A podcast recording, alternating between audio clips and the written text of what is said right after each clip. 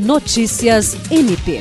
O Corregedor-Geral do Ministério Público do Estado do Acre, Álvaro Luiz Pereira, recebeu na terça-feira, 8 de novembro, a visita do Corregedor Nacional do MP, conselheiro Oswaldo Dalbuquerque Lima Neto e a equipe técnica da Corregedoria Nacional. O encontro faz parte da agenda de eventos da correição extraordinária realizada pela Corregedoria Nacional nas unidades do MPAC nesta semana.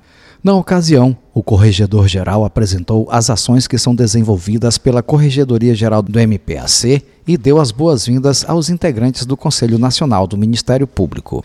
Dentre as ações apresentadas pela equipe da Corregedoria-Geral do MPAC estão o Projeto Corregedor da Manhã, o Encontro de Corregedores do Estado do Acre e o Projeto Saúde Mental Importa.